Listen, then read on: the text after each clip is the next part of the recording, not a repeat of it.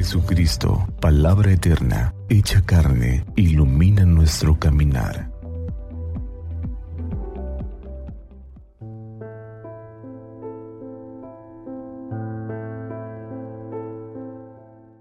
Del Santo Evangelio según San Juan.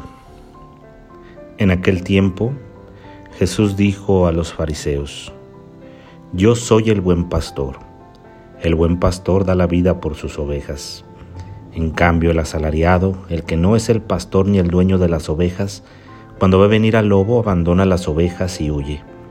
El lobo se arroja sobre ellas y las dispersa, porque a un asalariado no le importan las ovejas. Yo soy el buen pastor, porque conozco a mis ovejas y ellas me conocen a mí. Así como el Padre me conoce a mí, yo conozco al Padre. Yo doy la vida por mis ovejas, tengo además otras ovejas que no son de este redil, y es necesario que las traiga también a ellas. Escucharán mi voz y habrá un solo rebaño y un solo pastor. El Padre me ama porque yo doy la vida para volverla a tomar. Nadie me la quita, yo la doy porque quiero. Tengo poder para darla y lo tengo también para volverla a tomar. Este es el mandato que he recibido de mi Padre. Palabra del Señor.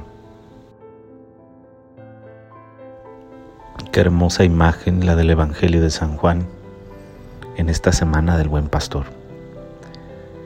Es una imagen que evoca toda la ternura, toda la misericordia y todo el amor que Dios tiene para con cada uno de nosotros.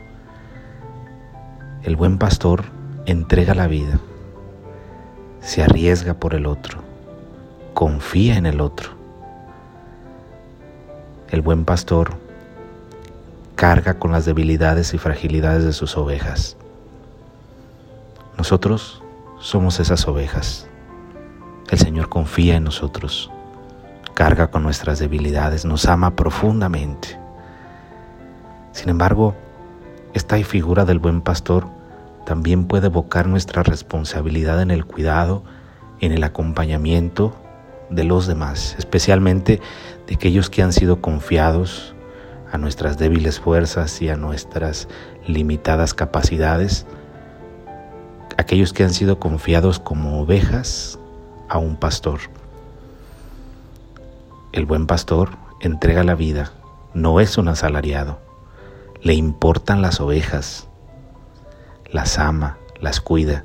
Nosotros, a imagen del buen pastor, tendríamos que aprender a amar a aquellos que nos han sido confiados tendríamos que, como el buen pastor, conocer a nuestras ovejas, descubrir sus grandes cualidades, tal vez cargar con sus defectos, caminar con ellas, amarlas profundamente. El buen pastor, que no es un asalariado, nos enseña a nosotros a no ser asalariados. No podemos utilizar a los demás para nuestros propios fines, Hemos de estar revisando constantemente nuestras actitudes frente a los demás porque tal vez sin darnos cuenta podemos caer en el error de ser asalariados queriendo utilizar a los demás para lograr nuestros propios fines, para alcanzar nuestros propios intereses.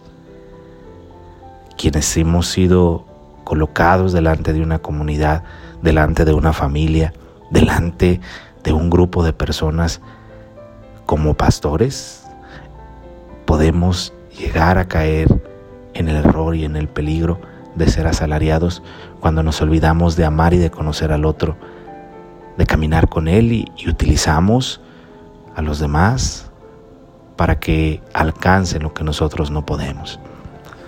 Por ello, el buen pastor, el Señor, nos enseña con total libertad y generosidad cómo debemos ser. Él es totalmente generoso. Es increíble descubrir esta figura de un Padre amoroso que cuida, que vela, que sale al encuentro de aquellos perdidos y los trae nuevamente a su redil.